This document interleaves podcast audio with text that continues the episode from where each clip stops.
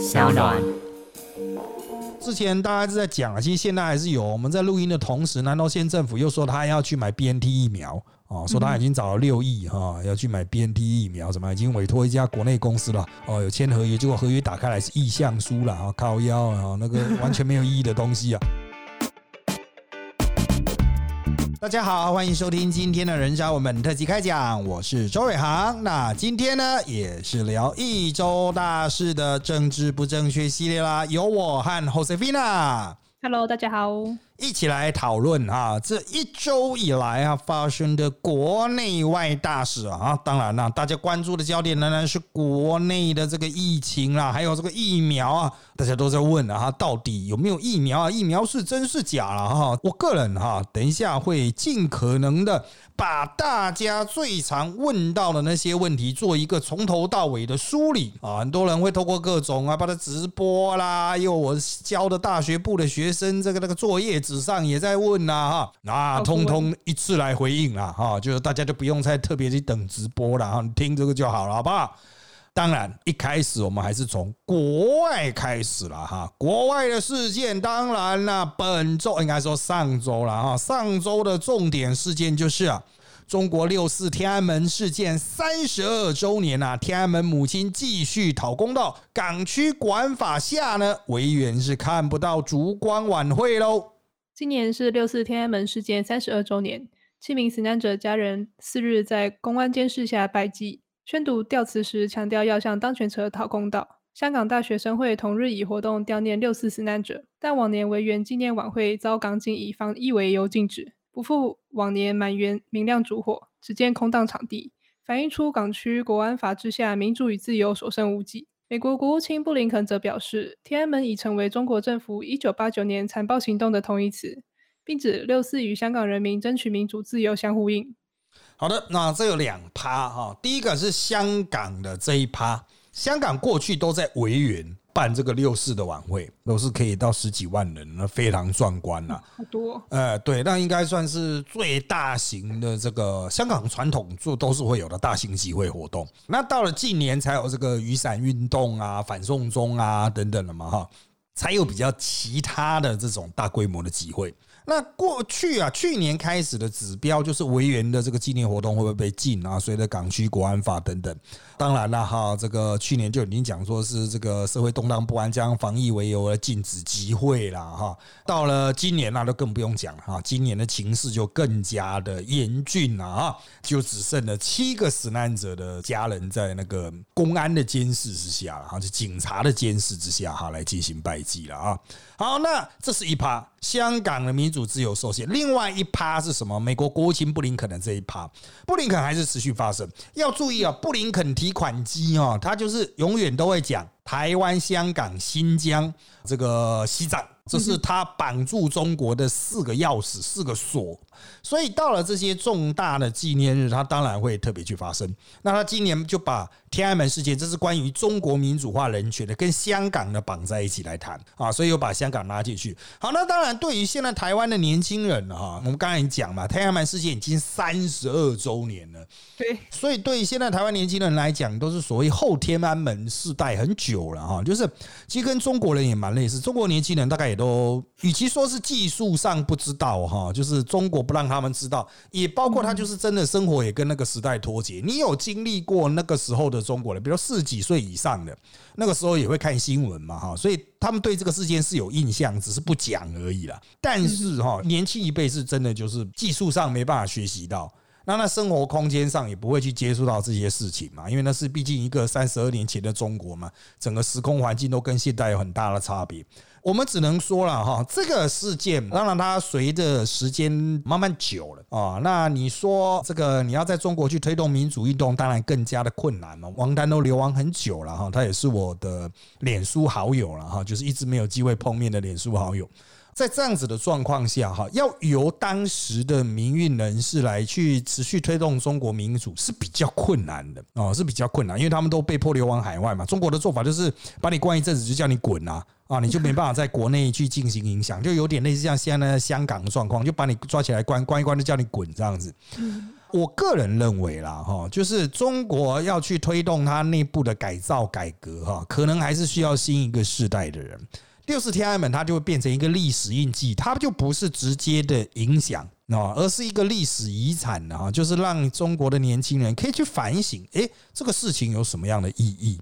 不管是正面的或负面的，你当然也可以批评民主派啊。民主派不代表他们永远都是对的，他们有时候选择的一些路线啊，可能太过激进或是错误的方向啊，他是可以批判。民主政治本来就是一个有批判的空间嘛，但是是有意义的批判，不是单纯的批评，那是挑战共产党什么的，所以是错的哈。所以中国还没有展开对于六四的这种全面的理解和批判，就比较难从。中间去获取养分了哈，那中国到现在都还是在逃避这个六四天安门的所有相关议题啊，所以他们都说中国没有六月四号啊，啊，因为六月四号什么都不能讲嘛，就像那个六月四号日本送台湾疫苗，他都不敢发作啊，啊，因为六月四号就不宜把事情闹大了，你一闹大，大家就跑来问你，那你对六四平反六四有什么意见嘛？啊，所以他们就要低调啊，低调处理就是安全这样子啊。哎，我还是只能讲了啊，就是中国人迟早要面对这个事件，毕竟是发生了一个大规模运动。中国已经选择面对文革了，文革他们已经开始有一些讨论，虽然没有很全面的讨论啊，还是有很多的避讳，因为会直接骂到毛泽东。哦，还是有一些避讳了，但是他们毕竟已经开始呈现了文革的某些真相。我认为这个差不多了啊。当然，习近平也要看习近平撑多久了哈。那习近平在位应该是不会让人家去处理六四，可是习王朝还可以撑多久呢？明年的连任计划哈，真的能够顺利吗？哦，这个大宅问哦，因为大家都不太知道明年的世界会变成怎么样啊。哦，就像台湾人也不知道三月的台湾人也不会知道五月会有疫情啊。真的，对啊，所以就看着办。就是我们的责任，就是不断的提醒中国人啊，我提醒世界，这个事情是的确是存在的。中国人必须要面对这件事情。当然，有一些台湾的政治的啊，像那种很不是很红的，是那种很绿的，然后讲到这他国事务啊，为什么要关切他国事务？我觉得这也过头了。这其实反映了一个，就是他们觉得说啊，我们就不要去管中国，以免有一天大家太关心中国，我们又变成中国人。我这讲想过头了了。哦，其实台湾人当然可以去关心别国的政治啊，不管你的国家认同是怎么样啊。就是因为有一个地方发生了不正义的事情，你当然可以关注啊。你说啊，发生在非洲啊，那个跟我们没关系，那奈吉利亚我们不要关注吗？哦，这不太好吧？哦，像红男李佳龙可能会骂你没有国际观哦。啊，所以各位啊，国际新闻也是要看的，好吧？我们把它列在国际新闻啊，是有意义的。好了，接下来下一趴的啦，以色列政坛呐突然变天了哈！四十九岁科技新贵从尼坦雅胡幕僚，突然变成政治上的敌人喽。以色列在野阵营二日深夜达成共组联合政府协议，为终结总理尼坦雅胡十二年执政铺路。四十九岁造王者、科技新贵、百万富豪班奈特渴望先担任总理两年，而他曾是尼坦雅胡执政前的幕僚长。尼坦雅胡一旦下野，法院将如何审理他所受刑事控诉，令人关注。但外界对于橙色班杂的潜在新政府能否政通人和，不无疑虑。好的，以色列它是一个这个没有过半的执政党了哈，那是执政联盟了啊。这个尼坦雅胡啦，内坦雅胡啦哈，那执政很久了，大家相信对他的名字应该是非常的熟悉了啊。执政存在很久的一个人啊。他的任内当然有些问题，他的问题在主要是在内政方面，他有些案子啊。那因为总理有那个豁免啊，就不会被刑事追诉了啊，不是直接豁免的，不会被刑事追诉。所以他如果从总理的位置上下来，的确就可能会被去法办他。但是当时哈，就是毕竟他第一个，尼坦雅胡的党比较大。加上其他的啊，这种愿意支持他的政党，哎，凑一凑还刚好可以过半啊，所以他就可以执政。不过呢，因为他的包哈真的是蛮多，虽然他我们经常讲以色列防疫有成啦，对抗巴勒斯坦也好像有不错的表现啊，但是他毕竟哈在犹太人内部还是会对他有一些意见，所以现在的状况是这个样子的，就是所有不是他那边的人就全部团结起来啊，要去支持这个班奈特。那为什么他们会去支持班奈特呢？因为班奈特很弱哦。你有没有注意我们刚刚讲的这个有一个玄机，叫做渴望先担任总理两年哦。他的意思就是说，其他人愿意先拱他一阵子，但接下来谁做再说啊？为什么呢？班奈特他的这个政党哈，只在国会只有七席而已好好少，对，是一个很小的党啊。当然，他们以色列国会只有一百多人而已，是还好了，七席也 也不见得是少到没有，但真的很少啊。那跟他结盟的另外一个主要的是十七席，那个尼塔雅胡是三十席嘛，那他的另外一个主要结盟对手，原有结盟对手二十二席。啊，那就反正是不是内塔雅胡的，就全部都跑来班奈特这一边，就先把班奈特拱上去，把那个内塔雅胡先办了，办掉了之后再说。好，所以这个班奈特过渡性很强。再来是啊，他们所属的这个执政联盟从左到右光谱太广了，所以哈，除了反尼坦雅胡这点之外，应该没什么共识。我们会觉得可能撑不久啦。哦，就是从这个角度来说，就是你反尼坦雅湖，但他如果真的被抓走呢？哦，那这个联盟还能持续吗？那大家就可能各显神通啦，可能又重新组啦。然后原来跟尼坦雅湖的那个党。是会结盟了，搞不就回去跟他结盟了哦。所以原则上来说，我觉得以色列政坛应该还会有一番动荡。那现在的这个状况，很多人说是奇迹啊，那种七席的小党发动突袭啊什么的。其实我觉得也也是一个赛局理论的均衡吧。反正就是大家都觉得啊，这家伙很弱，那我先把他拱出来，真的要把它拔掉，他也不会是个威胁。这样啊，就是大家都太算计了。啊，他心机都很深哦。对啊，这个太算计了哦。这个以我们在台湾政治圈的经验哦，这个都无法生存的很久。这个不是个正道，因为台湾很久以前哈，民进党在第一次执政的时候，陈水扁时期嘛，那他们的立法院没办法过半。啊，那时候亲民党很大哈，那还有新党也有几席。那那时候其实很早，民进党都是想要跟新党去合作，可是光谱真的差太多了啊！你要反国民党这样合作，真的是很辛苦啊！就不管是民进党和新党，或者是民进党和亲民党和新党，就是光谱真的有差，所以后来都没有成功了啊。那当然，台湾不是内阁制了哈。那我们对以色列的状况，当然我们也没办法 touch 到他一些很。内核的问题，因为我们看的都是英文报道，我又看不懂那个希伯来文，所以 看不懂。对，然后原则上都只是透过转译出来的东西，是不是那么精准也不知道。但是我认为其实是很困难啊，因为回到很多内政议题，其实左右路线就会很分明，立刻就会分裂了。好了，那我们再把焦点拉回亚洲和疫情，我们慢慢开始进到疫情的部分了。讲到疫情啊啊，这个我们来帮大家复习一下近来的这个重大资讯，然后就是在亚洲地区的近来的发展，因为很多人只关心台湾，他都不知道附近变得很严重了。好，好，我们要谈的是啊，日本冲绳疫情逆势升温，还有马来西亚全国性封锁。日本近一周，包括东京都、大阪府、北海道等实施紧急事态宣言的地区，新增确诊数有趋缓迹象，但冲绳县却逆势持续增加。冲绳中小学将从七日起停课两周防疫。英国半数成人已接种完两剂疫苗，但三日则新增五千两百七十四起确诊病例，改写三月二十六日以来单日最高纪录。东南亚疫情升温，马来西亚从一日起实施全国性封锁令。同样疫情严峻的泰国则担心国人从马来西亚偷渡回国，加强边境四个府的安全管制措施。而印度最新官方统计，五月全国共有九百零三万人染疫，近十二万人死亡，这是全球疫情去年爆发以来各国疫情排名中最严重的一个月。好的，全球都在恶化，主要就是变种病毒株。我们台湾主要是英国变种病毒株，那日本是什么都有哦，各种病毒株都有。嗯，因为日本的边境管制没有像台湾这么严。我们台湾漏个英国就已经搞死了，日本是什么都有啊，他们还会不断计算各种变种病毒株到底现在谁最有竞争力啊，它会有那个比例嘛？有的变种病毒株就被新的变种病毒株消灭了，就是竞争力不够强，传的不够快啊，你就可以从里面看到很多关于生物学的知识了啊。好了，那当然日本了哈，他们的确透过紧急事态宣言，透过去控制一些消费和人的移动。成功压下了好几个大都市的疫情，比如东京、大阪、北海道，哦，他们的疫情都压下来了哈。那这个至少减掉了一半，甚至减掉了三分之二。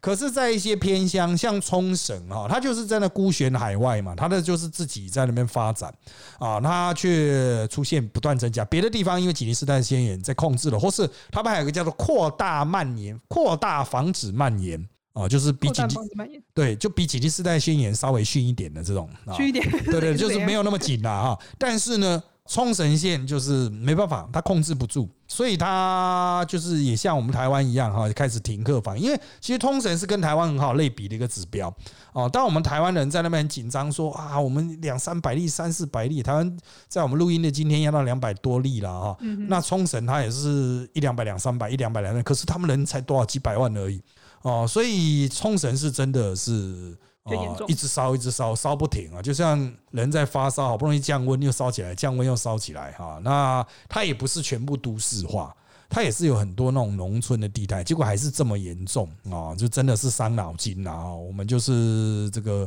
台湾人哈，像我之前去日本哦，我最近十年去日本有一半以上的时间是留在冲绳哦，所以我是觉得以他那种环境都会传成这样哦，真的是蛮麻烦的，因为他们主要是自己开车的地方。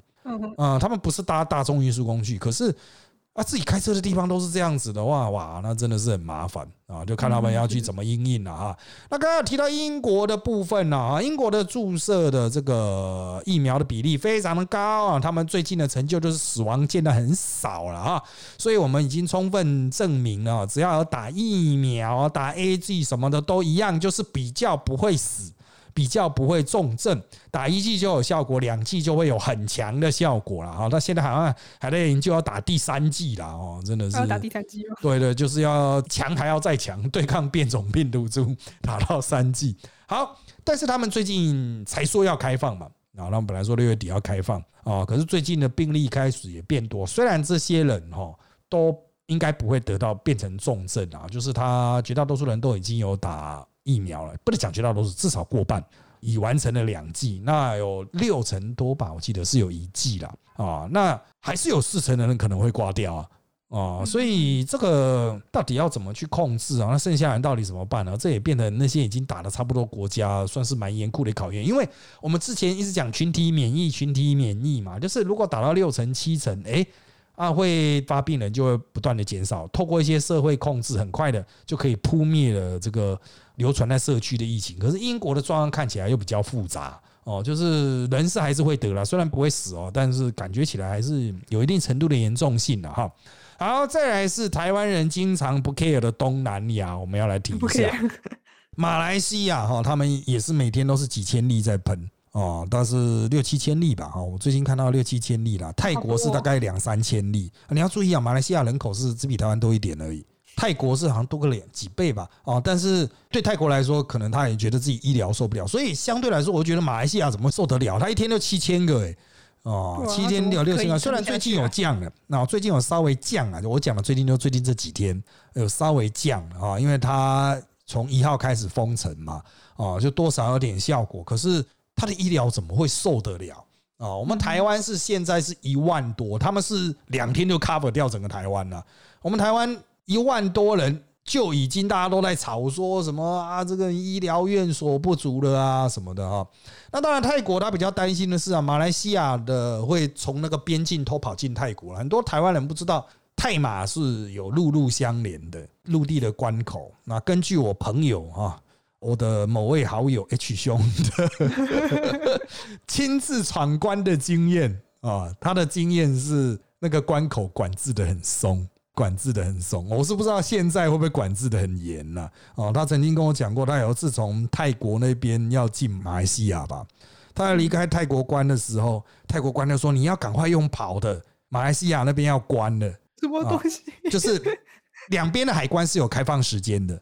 啊，比如说下午五点这样子，他离开泰国关的时候，然后他那个泰国关就跟那个他说：“马来西亚那边快关，你赶快用跑了过去。”结果他就拼死带着东西这样跑跑跑跑过去，结果马来西亚就在他眼前关了，然后 然后他还回去泰国，泰国那边也关了，所以他就停在中间的三不管地带啊。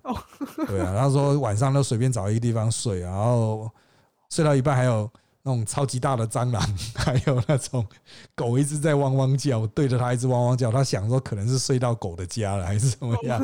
对啊，那第二天就又在入境泰国啊，然后在泰国那边洗个澡，然后再一次出境，然后再一次进马来西亚。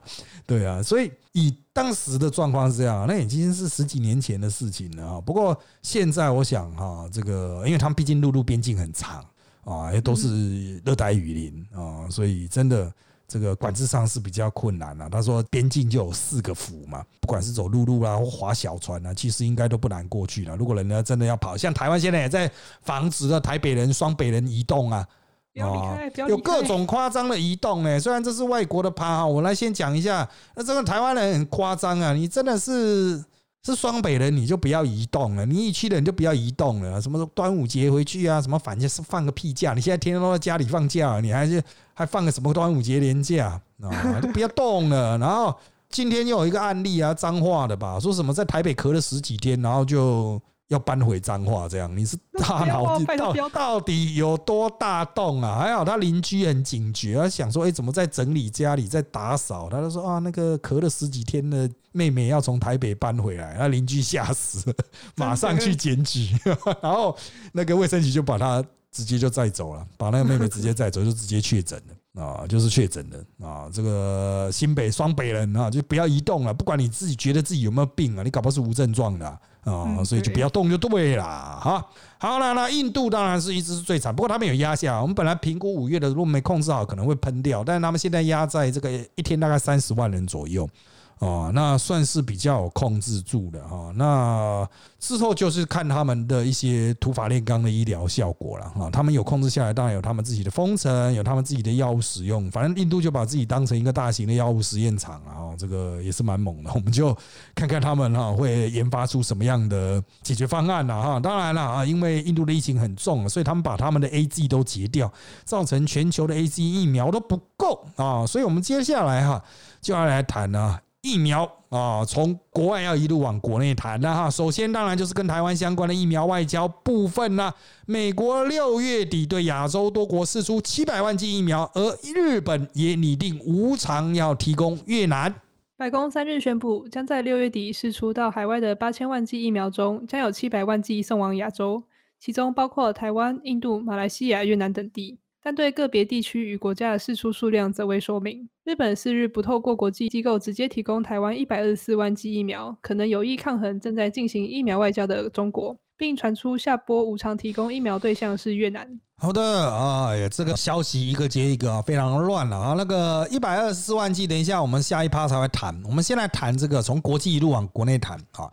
白宫的这个四出计划，八千万剂是它的战备储存啊。那当然，他为了这个因应国内的施打，所以很早就准备了这样子的存量。你说八千万剂好多，可是美国有三亿多人呢，好，所以八千万剂大概是四分之一的人民的数量哈，大概可以打八分之一的人了哈。那当然，他现在就是哎，发现自己国内的那个成长曲线一直钝化啊。他从印象中从二十趴。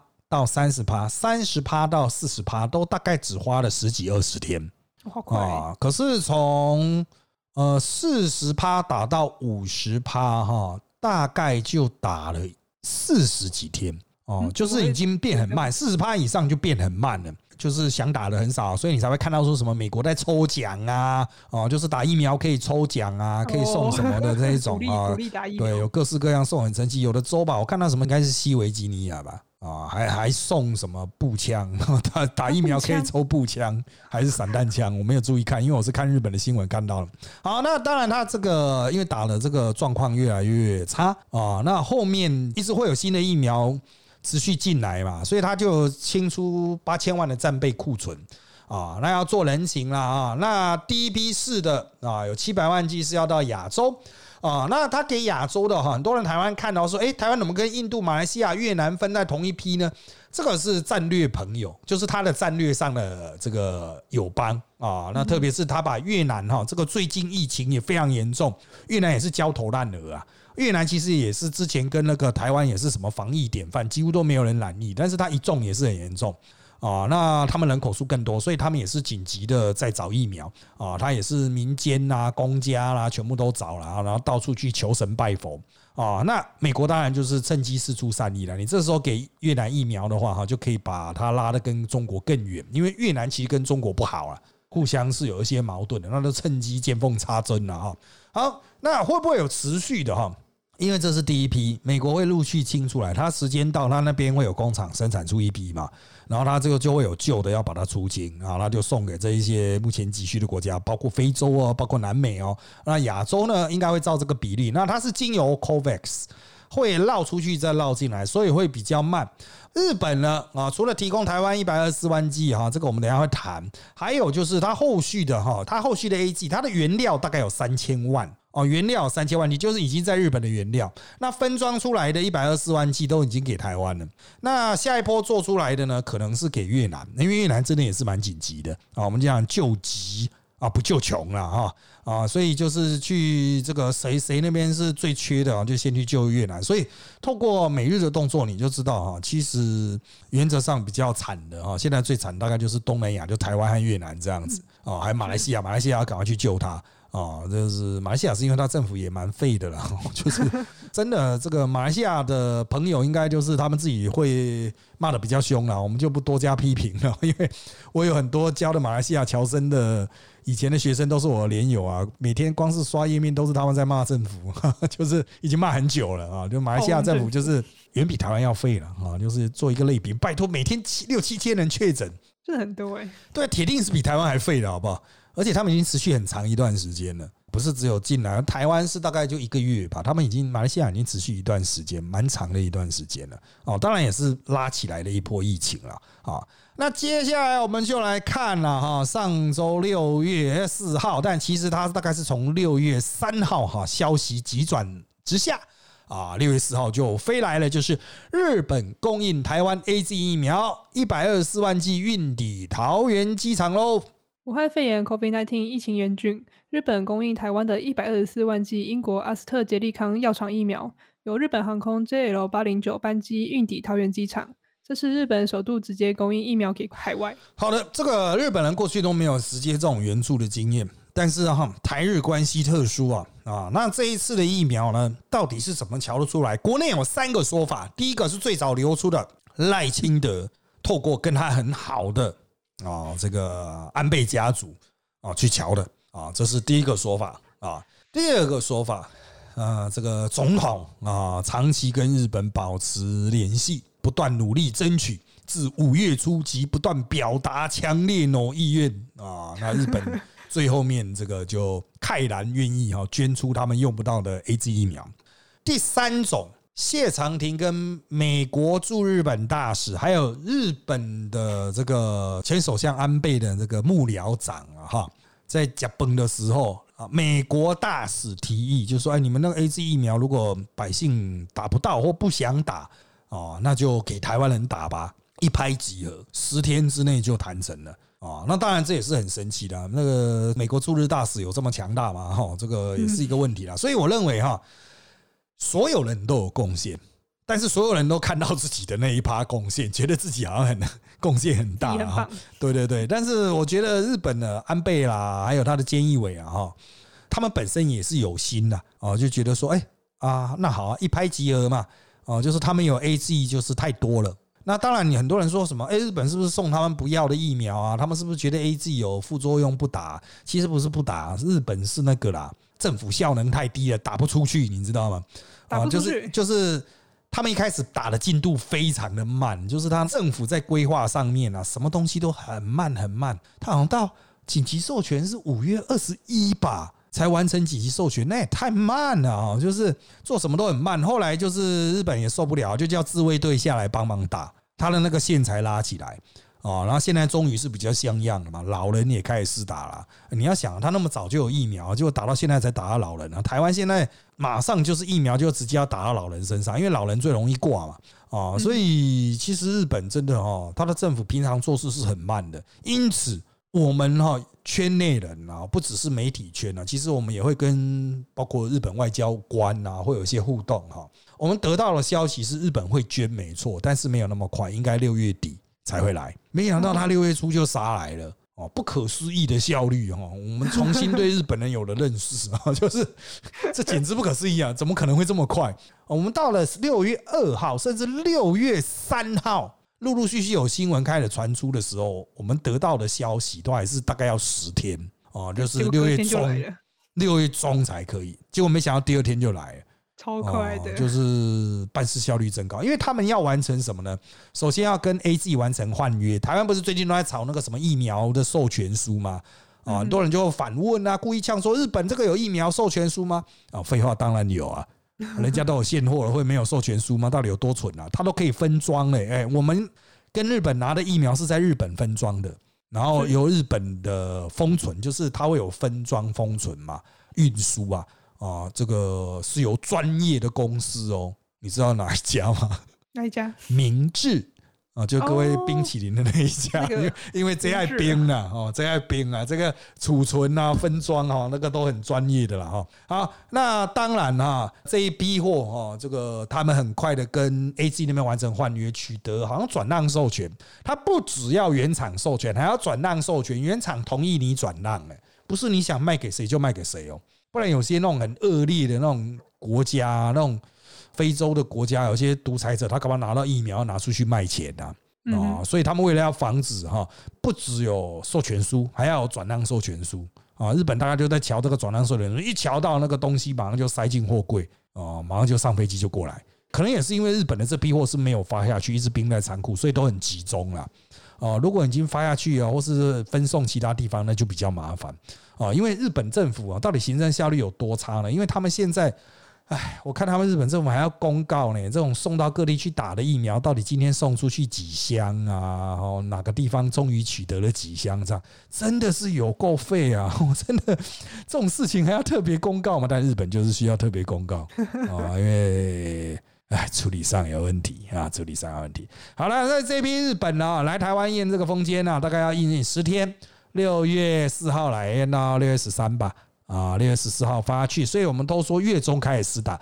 那之前来的那一批哈，呃，这个美国的莫德纳啊，莫德纳疫苗，他们预计是验到六月十一号啊，十二号会开始打啊。所以目前我们施打了现有的手边的疫苗，差不多施打完了啊。接下来就是要等六月十一啊，六月十二还有六月十四开始施打了这两批啊，就是包括 A G 和莫德纳的疫苗了啊。好，那当然了，除了这个疫苗的现货之外了哈，其他到底还有没有呢？啊，我们先来看了哈，这个总统的说法啦，总统说啊，会和民间共同努力，争取更多的疫苗啦，也没有什么炒股的问题喽。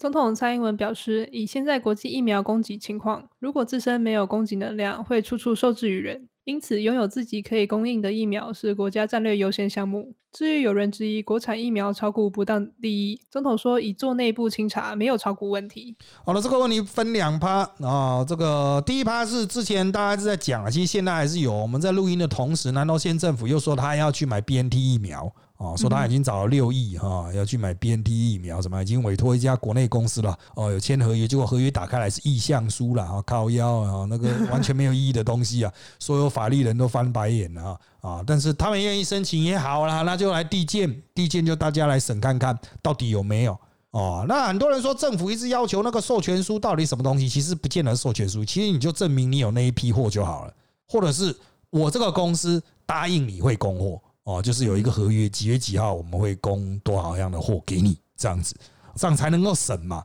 啊，你会有一些原厂寄给你的相关的东西，那原厂会有一些文件，我们需要做认证啊。比如说我在台湾收到一份公文，诶，有好多英文的东西哦，这个是不是真的呢？啊，我要打去英国问啊，啊，我要打去德国问啊，啊，我要打去美国问啊，啊，问看看原厂说，诶，是不是这份文件是真的？这个总是必要的吧？啊，那万一完全是造假的，在那边骗钱怎么办？哦，那当然，他还有其他防弊的方法啦，比如说来台湾，我们刚才提到验封间啊，就是看看这批是不是真货啊，它会有原厂来的试剂可以去试看看等等啊。好，不管怎么样啊，不管怎么样，我们现在啊，实际上就是整个地球哈，几乎没有疫苗的现货啊。讲白一点，就是有的话早就被抢了，拿去打掉了。很难像美国那样说有八千万剂战备存粮呢这一种啊战备存疫苗，这个也不是你买得到的，这个一定都是国家当做是他的手中的这种资源嘛。如果我是民间药厂的话，我早就把它卖掉。为什么现在大家都没办法出货，出不了货，全部都赖违约的？A G 违约的情形就很严重啊，因为印度不出货嘛，印度不出货，他要从其他地方去出都调不出来啊。这第一个，B N T 也是一样。啊，B N T 有一些货，B N T 是德国的嘛，他连德国的邦政府都没办法交货了。德国呢是没有直接去厂区扣押了，因为毕竟德国是比印度要文明一点啊。反正现在就是没有啊啊，所以你民间要去买哦，很困难，也不是买不到，就是怕你的。合约签下去，十二月才供货，这样那请问有个屁意义啊？十二月的时候，大家的产能都过剩了啊！好，这是一八了哈。当然，民间要买的话，我们祝福他了哈。有有多少买多少了哈。那个回来台湾再来验看看是不是真的。另外一个核心的问题是国产疫苗啊，这个争议很大。但国产疫苗有两家哈，大家一直骂那个高端高端，一直在骂，但是联雅呢，大家都不骂。为什么高端上市，联雅没有上市哦？所以。高端一直涨，一直涨，然后现在一直跌，一直跌，大家都说是不是炒股啊？柯文哲也说了，哈，蔡英文这个啊，人家跌停就出来开记者会了，哦，为什么其他人死都不开记者会啊？那他们柯文哲没有这样讲啊，说其他的柯粉自己补充的。但我要讲的啊，我不是要帮蔡英文讲话，我是要讲那柯文哲讲这种就标准干话，什么啊，才能什么跌停了就出来开记者会。啊，你就是恶意把人家开记者会去做恶意连结嘛？啊，当然蔡英文的回答也是蛮蠢的，他讲说啊，我们已经做内部清查，没有炒股问题啊，拜托要做也做外部清查，叫地检署来查，你是自己内部清查，内部清查就哎，总统来问你说有没有炒股啊？这个说啊我没有呢，啊鬼才会才会说有呢，他又不是智障啊，所以我真的啊，就是在这边奉劝啊，这个。各位社会贤达 哈，这个包括总统啊、柯文哲，不要讲干话啊，人民呢就听了就是用颜色来思考了啊，就不好。这个疫苗好坏，科学数据，国产疫苗能不能过关，不知道啊，就等到六月十一吧。据传是六月十一，他们就会解盲，就是把二期实验的结果报出来。好就是好，坏就是坏，坏就废弃了。之前签的合约五百万剂就废弃了，因为他没办法过，没办法供货，一家挂了。还有另外一家，我们至少有两家，两家都挂了呢。还有第三家，不过他现在第一期又重做了哈，就是国光疫苗，那做的比较慢呐，那就慢慢做，总是要做，一定要做，你不做不行，你永远就会受制于别人。那当然，最近郭董的说他也要买疫苗哈，这又是另外一趴的议题了啊。郭董买疫苗是更加的悬疑了啊。那后来又传说他要代工，那郭董又说他没有要代工啊，就是传了很多传言。代工的话，国内其实是蛮支持的，因为你会有疫苗生产线在国内，多多少少是有帮助的啊。但是实际上也要看人家其他原厂的意愿问题啊，不是我们一厢情愿了哈。那为了要避免这种受制于外国人，最好的方法当然还是发展啊我们自己的国产疫苗啊，整个生产线都在国内的啊，因为之后可能每年都要打了啊，每年都会需要打疫苗，就比较累。啊，如果你都要买的话，就受制于人了。有代工可能还好一点啊，但最好是要有国产的啦。啊，成本啊，各方面的问题都比较好控制了啊。好的，那讲到有疫苗之后呢，我们经常讲六月中以后，我们现在要开始大规模施打，每个礼拜要打一百万。到时候会不会有这么多的疫苗？我们继续观察了啊，因为呃，这个原本有定两百万剂的莫德纳是六月底要到。啊，那加上日本、美国送的哈，日本的已经到了，美国说是六月底会到，所以我们六月底的时候应该会有四百万剂啊。那日本呢，应该可以先顶啊，这个六月的倒数第二周啊，那倒数第一周可能就是要看那个时候有什么进来。好，不管怎么样啦，哈，这么多的疫苗施打，那个大规模施打就是能量就是一个很重要部分。不过啊，很多人在吵说哈，这个能够不选。国产疫苗吗？或是能够不选 A G 吗？哈，陈时中啊，最近啊，首度松口，他说哈，打这个肺炎疫苗啊，啊，有望可以选厂牌了。因各国认可武汉肺炎疫苗厂牌各有不同，未来民众若自费施打，能否自选厂牌，引发关注。指挥中心指挥官陈时中首度松口，正在规划开放接种民众选厂牌。好的，这个前提就是哈，一个打针的地方，它有两种以上厂牌。啊，否则你就要到处跑跑照了啊！那我们现在讲这种话，其实都是干话。为什么呢？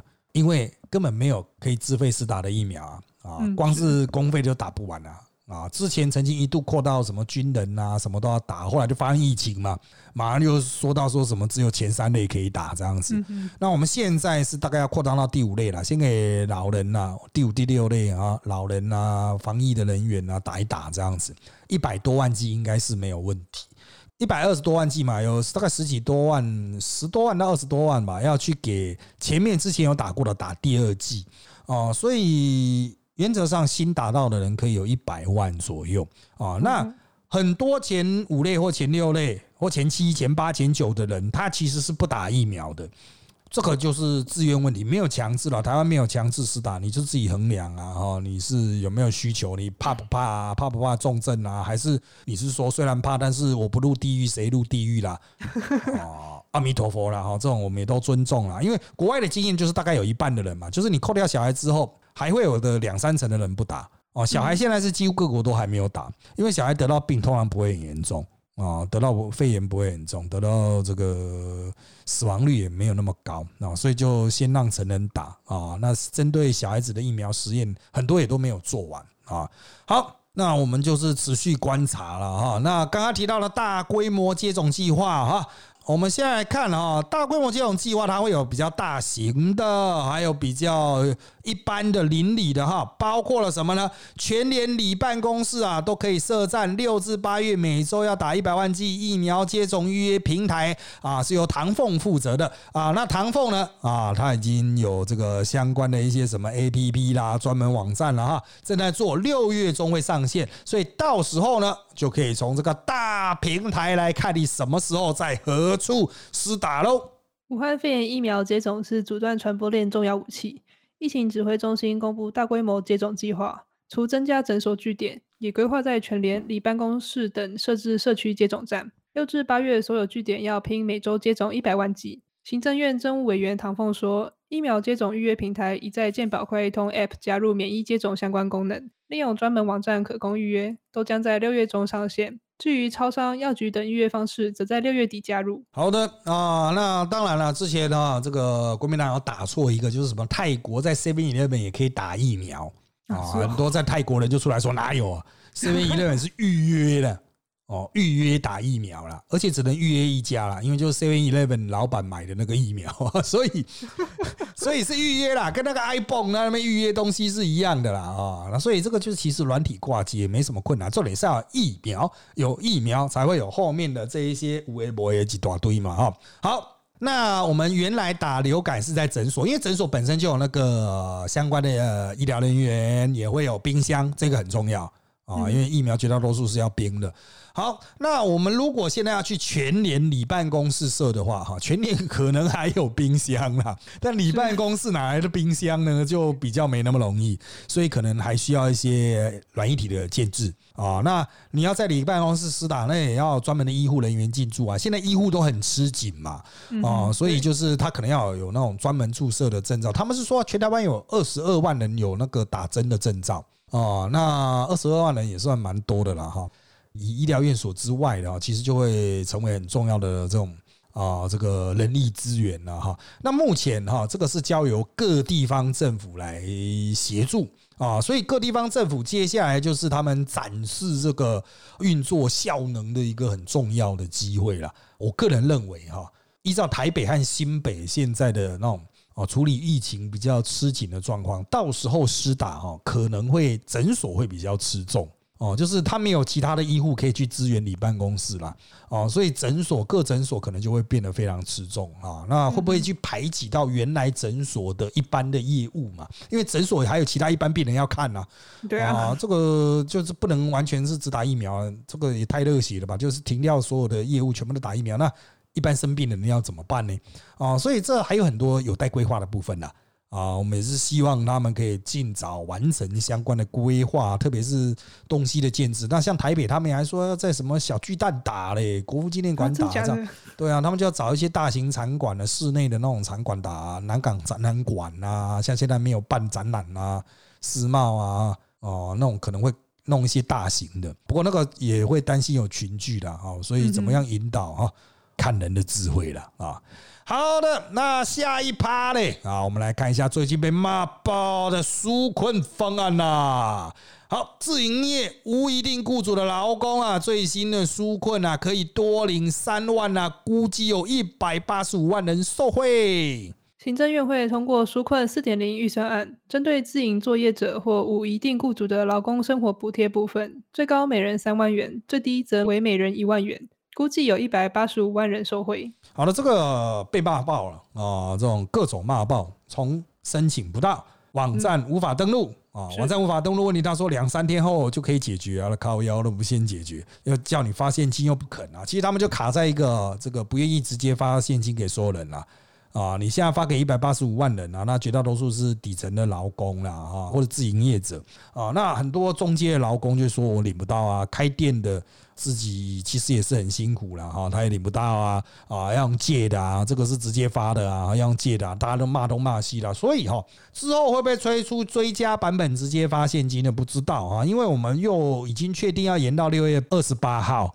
哦，所谓的三级啊，连到六二八，所以就比较伤脑筋。很多人的生计可能会出现问题，光是补给三万到一万哈，骗鬼啊，那一定不够的。怎么再去加发？我觉得是立法院要赶快开会了。立法委员已经很多人在讲了，一开始是国民党提案，哦，现在民进党也有很大压力，就是要普发一万，所有台湾人都先发一万再说。啊，就是而且是现金，就不要再用什么汇票啦，还要申请的，不用。哦，所有台湾人你都直接是发一万这样，就看他们协商啊，六月啊啊，这个要不要再来做这一个？因为如果不发钱的话，我们现在比较担心的是，不是一般人呐，就是社会最底层、最弱势的那一些人啊，可能真的会饿死，哦，真的会饿死，没东西吃也没工作做啊，哦，真的就会饿死了，又不能让他出门，他就真的乖乖不出门，就在家里饿死了，这是很有可能的哦。哦，各位可能不太有机会接触到。社会底层啊，以我们跟社会底层互动的经验哈，其实是蛮危险的啊。他们的整个生活常识啊，应变能力哈，都比这种受过教育的族群要弱上非常多啊。所以，怎么样针对这个族群，尽速的解决问题很重要。不要再弄申请了，直接给钱或直接给饭了哦。再不直接给钱，我们都说要开食物救济站了哦，就直接给饭吃了哦，不然那些人到底该怎么办呢？啊，大家问了啊。好，那另外一个哈，疫情之外的问题就是终于下雨啦哈，中部积水区啊累积了很多雨，只差一百一十毫米降雨啦，公务停二啊就可以全面解除喽啊。贝贝基四日午后大雨倾盆，替翡翠水库带来丰沛进场，但中部地区水情仍为红灯。水利署表示，五日起还有一波梅雨封面。若下在水库集水区，雨量能达一百一十毫米，渴望解除红灯。七日，旱灾中央灾害应变中心将做出决定。好的啊，我们录音的时候啊，应变中心已经做出决定了，就原则上几乎所有都可以解除。虽然还没有很多地方还没有真正达标，不过他们预估哈，接下来的水情状况会变好。那原本大家都在讲说增文的状况很不好，因为到处都下，就是不下在增文的集水区附近都全部都下，就集水区就不下了。空的，但是后来也下一两百公里了。啊，一百两百公里，那他们现在不小补了啊，不小补可以多撑一阵了，因为它其实附近的其他几个水库的进账比较明显啊，所以算是南部水情解除啊，水情危机解除。中部呢，哈，从新竹到苗栗，在竹科的供给啦，台中的供给的几个水库也有一定进账，那他们评估就是这样子，可以再多撑一段时间哦，不是说这样就可以一路顺畅直到七月中啊，不是。哦，那是大家大家都判断说应该就是没那么严峻啊，所以为了让方便大家哈，他们就是啊原则上都是解除了红灯啊，解除红灯了，不是说完全不用省水了哈，请各位还是要省点水好不好？省一下哎，对，毕竟现在天气很不稳定了啊，接下来可能就是没有台风，就是午后雷阵雨的那种气候了嘛哈，午后雷阵雨就是要看状况啊，这个下在在哪里哈，这个蛮关键的啊，不过。这个其实狗官之前有跟我讲，他们担心一件事情，就台北一直下，南部都没下啊，就 翡翠水库在泄洪，其他地方没有水，会引起民变，对，百姓会吐血啊！好了，我们希望啊，台湾的这些包括天灾人祸的部分啊，疫苗供给的部分可以尽快的进来，有疫苗的进来，但是啊。啊，能够握在手中的才是真正有用的，好吧？啊，不管是疫苗或是钱呐，啊，都希望啊能够尽早握在手中了。